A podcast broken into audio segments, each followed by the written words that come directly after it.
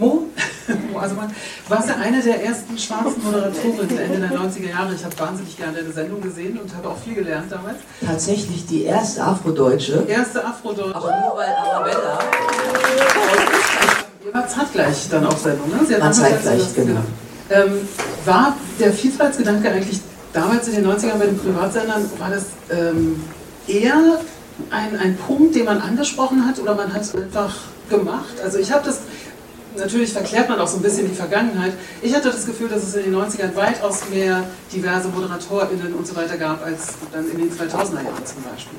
Also als ich die Anfrage bekam, äh, habe ich gedacht, nee, das kann ja nicht sein, dass ich da eine Moderation bekomme, weil da ist ja schon Arabella, das reicht ja dann, so ungefähr. Wirklich, also habe ich jetzt so für mich gedacht und hätte niemals gedacht, dass ich tatsächlich dann diese Moderation auch bekomme. Es gab zu der Zeit schon einige und es ging eigentlich quasi immer in Wellenbewegungen rauf und dann wieder runter. Und ich glaube, in dem Moment, wo man... Ähm, wo man wieder ein bisschen locker gelassen hat, wo wir aufgehört haben zu kämpfen, dann waren wir alle auch wieder weg vom Fenster. Und ähm, ja, wir haben damals schon darüber gesprochen, aber es gab kein Bündnis. Wir haben uns nicht vernetzt, wir haben nicht miteinander irgendwelche Kriegspläne gemacht oder so. Ähm, ja, wir haben das, eigentlich haben wir es meistens so hingenommen. Das war eigentlich eine ziemlich trau traurige Situation und jetzt finde ich das so toll, jetzt hier zu sein und eben auch neue deutsche MedienmacherInnen äh, zu sehen, die es überall in Deutschland gibt, wo wirklich was vorangeht. Das ist toll. Also das gab es damals nicht. Ähm, Mo, darf ich dich noch fragen? Wir müssen ja auch ein bisschen kritisch sein, auch mit den neuen deutschen MedienmacherInnen, finde ich.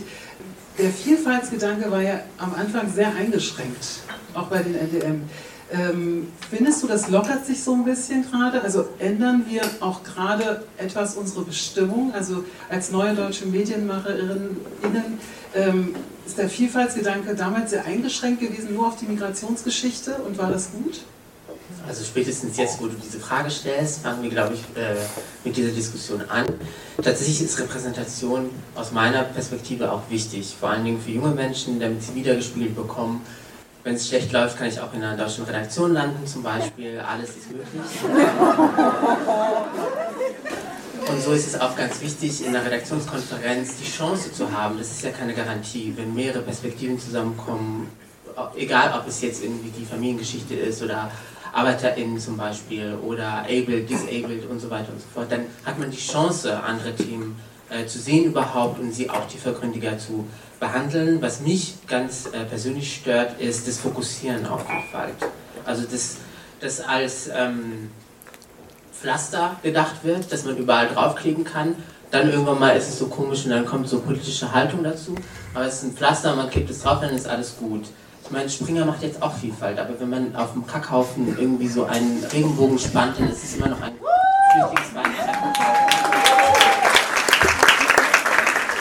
Über die Medienbranche hinaus passiert es ja auch in der Ausländerbehörde, in der Polizeidirektion und da finde ich Vielfalt eher, also diese, diese Vielfaltsdiskurse äh, eher ähm, kaschieren eher strukturelle Probleme, als dass sie dabei helfen, diese Strukturen auch zu dekonstruieren und dann zielführende Lösungen auf den Tisch quasi zu hauen. Aber was wäre eine zielführende Lösung?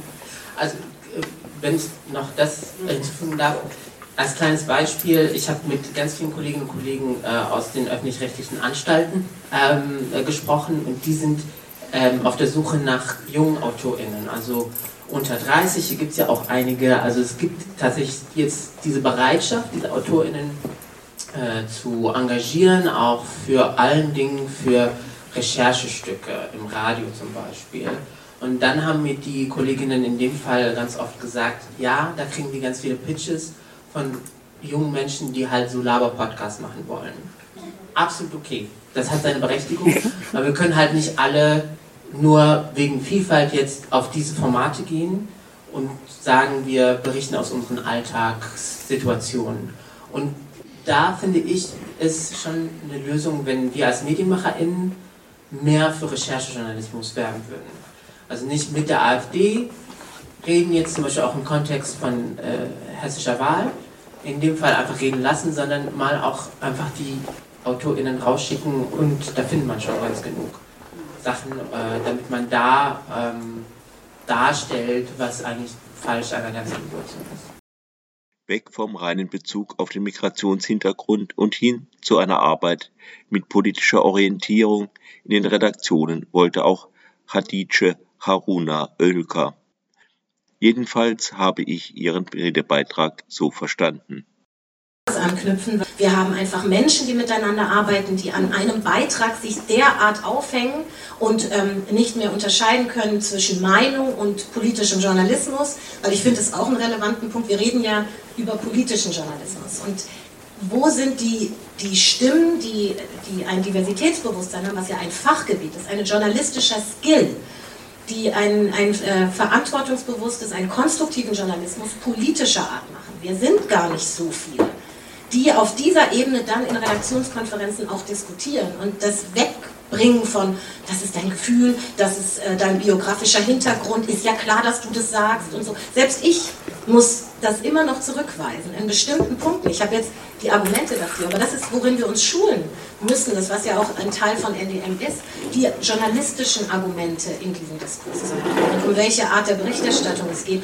und nicht um, alleine um unsere Biografien. Deswegen ist Repräsentation wichtig, aber vor allem ist es ein Verständnis für diese Art der Berichterstattung zu bekommen. Den Kampf in, der, in Redaktionen hat Mohammed Amshahid hingegen aufgegeben und arbeitet nun als freier Journalist.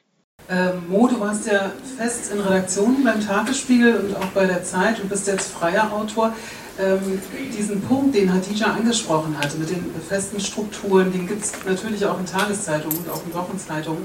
Ähm, und wahrscheinlich kennst du auch die Diskussion, wo man plötzlich als einziges Diversitätsmerkmal in der Konferenz äh, für alle ähm, Menschen sprechen muss da draußen, die eben nicht weiß, ähm, nicht disabled und nicht äh, queer und so weiter sind. Ähm, kennst du das auch von, von deinen eigenen Redaktionskonferenzen, wenn du zurückblickst? Und ähm, da muss man ja auch eine bestimmte, also ich weiß nicht, ob man da mit Menschlichkeit weiterkommt, also mit Moos Ansatz. Also wie hast du das gemacht? Also diese, diesen, ja, ich finde das Wort Resilienz eigentlich schon ganz gut. Hat sich diese Resilienz aufgebaut? Ich kenne das leider zu gut und ähm, auch andersrum wurde das dann gemacht, dass wenn in äh, einer Redaktion, wo ich dann gearbeitet habe, ich habe in ganz vielen gearbeitet, deswegen kann ich das so anonymisiert an dieser Stelle machen, aber wenn da irgendwas Menschenfeindliches, by the way, von sehr viel Vielfalt gekommen ist, wo dann geschrieben worden ist, da sollen die Leute im Mittelmeer ertrinken, dann wurde dann das Argument aus der Kiste geholt, kein Bock mehr. Tatsächlich. Da, das, deswegen bin ich auch habe ich äh, dann. Hatte eine konservative Meinung und. Äh, ja, konservativ würde ich das in dem Fall nicht nennen, sondern Menschenfeindlichkeit als Meinung. Und ähm, als ich dann gemerkt habe, dass ich benutzt werde, äh, damit gesagt wird, Binnenpluralität, da habe ich gesagt, fickt euch alle.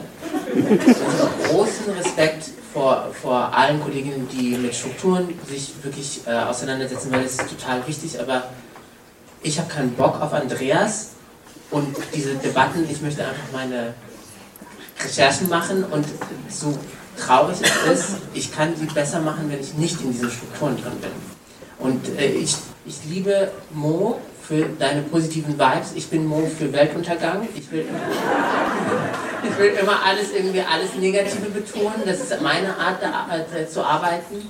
Und ähm, wenn mir aber in einer Struktur äh, dann gesagt äh, wurde, nee, wir können dieses Thema so nicht machen, weil unsere konservativen Abonnenten, äh, Abonnenten, da wird ja nicht gegendert, also die, die, wollen das nicht lesen, die wollen nicht über Postkolonialismus und dann nochmal ein Gender-Thema und Rasse, oh nein, so, dann ist so, tschüss, dann mache ich das halt anders.